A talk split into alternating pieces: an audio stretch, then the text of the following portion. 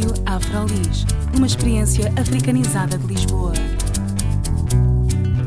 Rádio Afrolis, o audioblog onde podem saber mais sobre afrodescendentes a viver em Lisboa.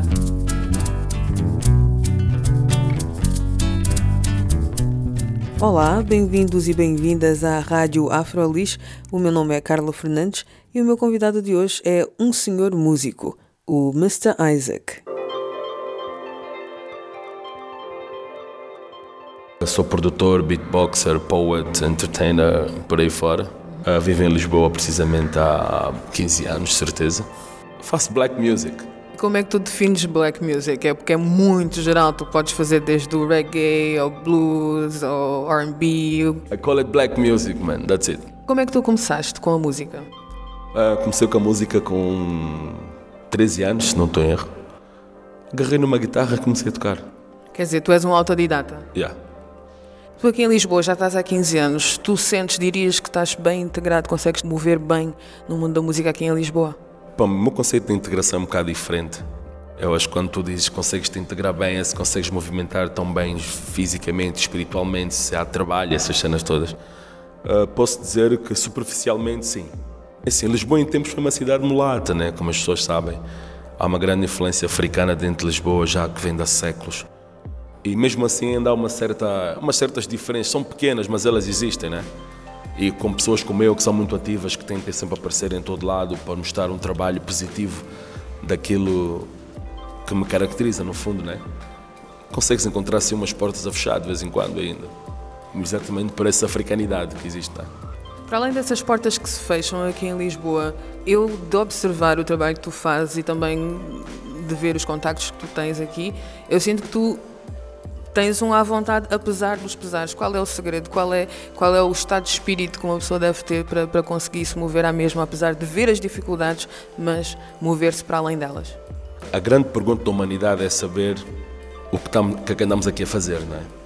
E essa, essa resposta para mim é o seguinte, e vai, vai de encontro com a tua pergunta. O universo trouxe-nos até aqui, não é?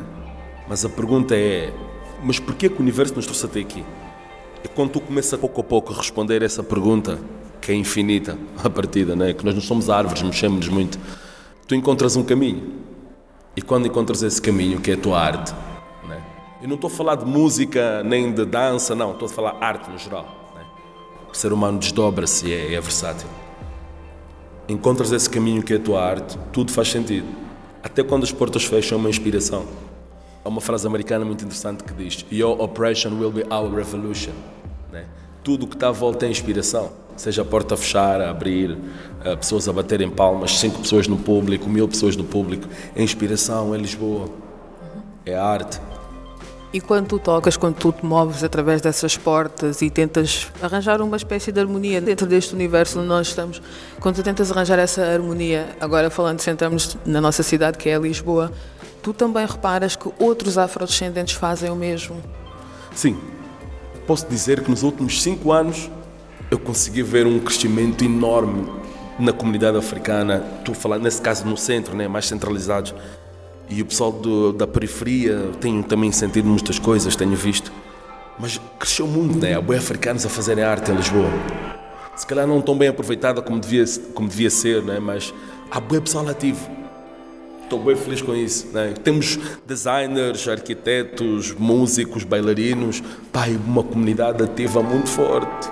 Em muitas das entrevistas que eu tenho estado a fazer, uma das coisas que surge, normalmente são nas conversas pós-gravação, muitas das pessoas falam no, numa necessidade de tentar agregar toda essa energia, todo esse potencial artístico numa plataforma para que as sinergias eh, funcionem de uma forma mais efetiva. Tu acreditas nesse projeto? Acredito plenamente nesse projeto. Também sentes a necessidade desse projeto? Claro, claro. People têm que fazer o get together agora. Porque, olha, muitos jovens da minha geração, né? Cá de Lisboa, muitos já têm filhos. Ou seja, nós somos a segunda geração de africanos livres, digamos, em Lisboa, né? Livres como que não são os que vieram como os nossos pais, por exemplo. Exatamente, sem ser aquela geração que foi forçada ou aquela que foi carregada em naus e caravelas. Mas nós somos já a terceira geração, né? a segunda livre. E já temos filhos, a maior parte desse pessoal é interessante porque Se a gente não mostrar até esses putos que estão a crescer agora, que nós estamos unidos, os afros na cidade estão unidos, e tem uma plataforma cultural em que podem expor as suas ideias, podem ser críticos, até podem falar bem alto. Esse projeto, se andar por aí, eu estou dentro dele. Yeah, I'm in! Real, man! Eu Tem que juntar mais, tem que juntar mais, mano, para uma cena poder crescer. Cá em Lisboa temos boas nacionalidades, né? Os palopes todos estão cá dentro e muitos deles estão no centro e são ativos culturalmente. Têm feito muita coisa pela cidade já há algum tempo, há quase a troco de nada. Se o pessoal se juntar, é sempre bom, mano. Waiting for that day. Eu gostei muito de teres mencionado, muitos de nós já temos filhos e, e, né, e, já será a terceira geração dos livros. Outros dos questionamentos também que surge é muita gente diz: Eu já estou seguro da minha identidade, mas agora que tenho filhos, por exemplo, eu não sei que respostas dar aos meus filhos, porque eles são daqui, mas ainda há aquela barreira do sim, mas o teu pai, sim, mas o meu pai também é daqui, mas o teu avô, ah, mas o meu avô também é de lá. Um, e então é essa preocupação pelas gerações que já estão aqui há muito mais tempo. Como é que tu, através da tua arte, se tu tens essa preocupação também de passar uma mensagem a essas gerações? Ou se é simplesmente viver em harmonia com o universo e achas que isso passa assim? Viver em harmonia com o universo também, mas uh, diz no bom português que a educação primeiro começa em casa, né? que é a nossa fundação, a nossa base. Eu cresci numa família em que a minha mãe é professora, o meu avô era professor, então nós sempre estudamos a história do meu país como ela é. Isso quer dizer o quê? Na minha tenra idade, eu aprendia coisas mais propriamente africanas dentro de casa, pois na escola, claro, tinha aquela disciplina uh, mais portuguesa, digamos, né?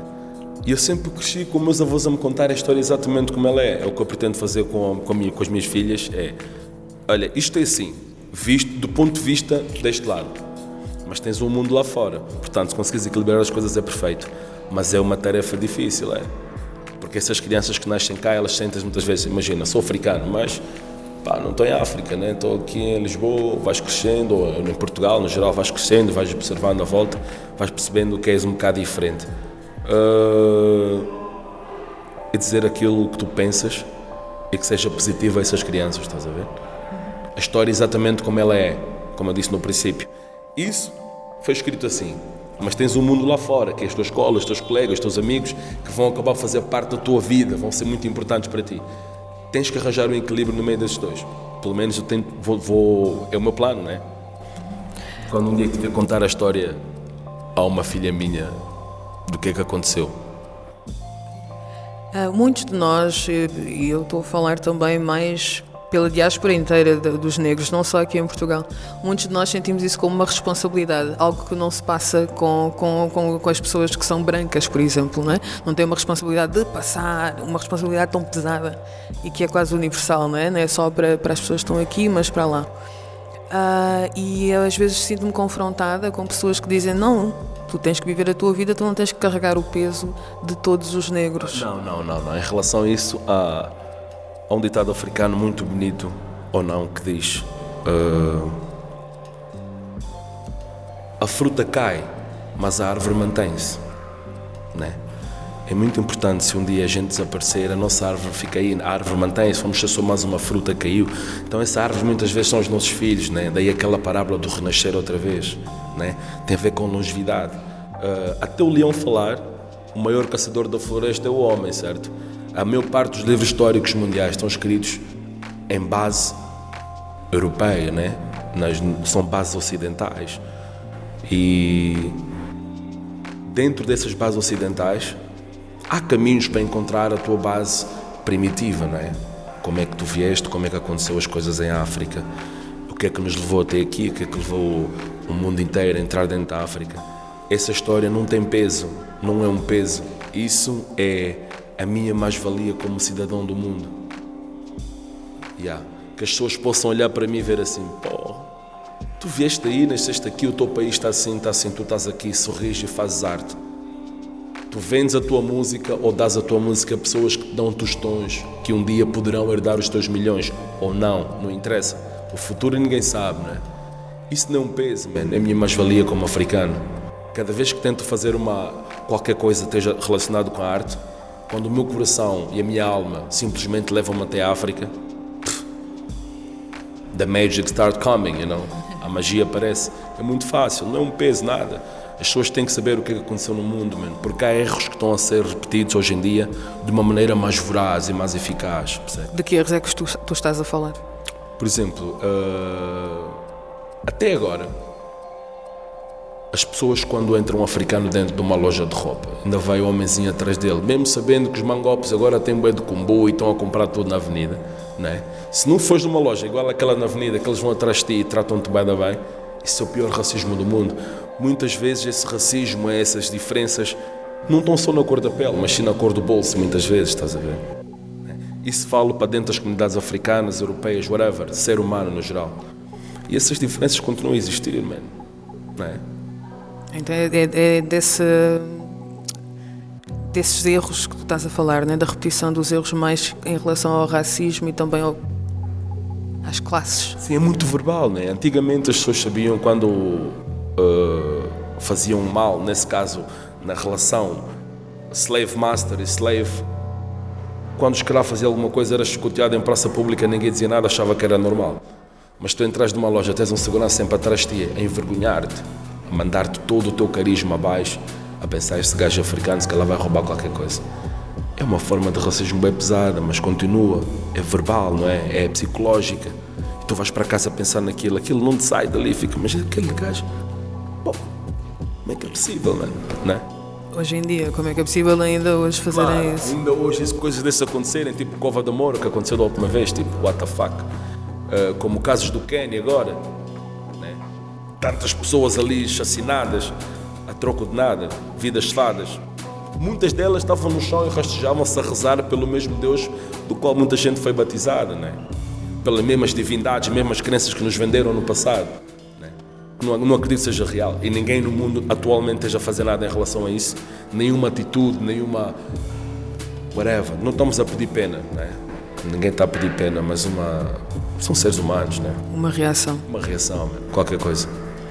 Agora vamos tentar sair um pouco desse universo mais espalhado por o mundo. Uh, vamos falar do teu trabalho também. Um, tu disseste que estás com novos, uh, novos projetos. Podes contar um bocadinho acerca disso? Posso. Uh, o ano passado criei um projeto que chamava-se Mr. Isaac and the Soul Food Junkies, com nove músicos. É suicídio em Lisboa ou na Europa, se posso dizer. a logística, não é? Depois... A logística da coisa, né? Por mais alma que aquilo tenha, por mais tudo que a gente tem ali, gerir um projeto desse, dessa dimensão é um bocado complicado. Dei um tempo no Showful Junkies, comecei a criar outros projetos, criei um estúdio, comecei a fazer produções mais a sérias para outras pessoas e para mim, nesse caso, né? E criei um conceito novo, chama-se Velvicia Sessions. Velvicia Sessions. Velvicia Sessions. Sessions. Yeah, Velvicia Sessions porque é a minha ligação com a África, com Angola neste caso. Velvicia é uma planta que cresce no deserto do Namibe, só existe no deserto do Namibe, é especial. Eu acho que todo angolano ou todo africano na diáspora tem que se sentir bem especial. Então criei esse conceito com algo especial que só existe em Angola, né? E eu sou essa planta. Estou ali, num deserto. Estás-me a perceber? Yeah. E tem a ver com a ligação que eu tenho muito forte com o meu país é um projeto mais pequeno, quatro músicos. E, ou seja, eu toco guitarra e faço voz, tenho o Gené Lourenço no baixo, tenho o Dedão, o Edson nas teclas e um baterista que vai rodando. Né? Muito complicado arranjar bateristas fixos em Lisboa. Bateras, preciso de um batera forte. Boa, podes aproveitar. I need a good drummer. O meu está muito ocupado. Uh, Velvet Sessions. E vocês têm feito apresentações ou estão ainda na fase do, do conceito dos vossos temas? A primeira apresentação que fizemos, mais uma vez obrigado ao pessoal do Bom Maio Vilão, foi lá, uh, cederam-nos o espaço, né? Foi fixe, foi sem bateria, foi só guitarra, baixo e teclas. Queria sentir uma reação das pessoas, que é um projeto muito mais intimista, né? É muitas histórias da vida real, contadas na primeira pessoa, estou ali. E foi interessante, gostei da reação das pessoas. Não? Ainda há pessoas que querem ouvir, querem ouvir o trovador, né? não querem ouvir o all day long. Essa é uma das minhas missões no mundo. Mano. E próximas apresentações? Uh, de momento não temos nada marcado, estamos a tratar disso, temos algumas, uh, algumas datas pendentes, exatamente pela questão logística que ainda estão, continuam pendentes, mas assim que a gente tiver algo certo, a gente mete nas, mete nas redes sociais, aí o pessoal que trabalha comigo, o pessoal pode seguir, né? Mr. Isaac, Facebook, mr.is2as e um C, connected.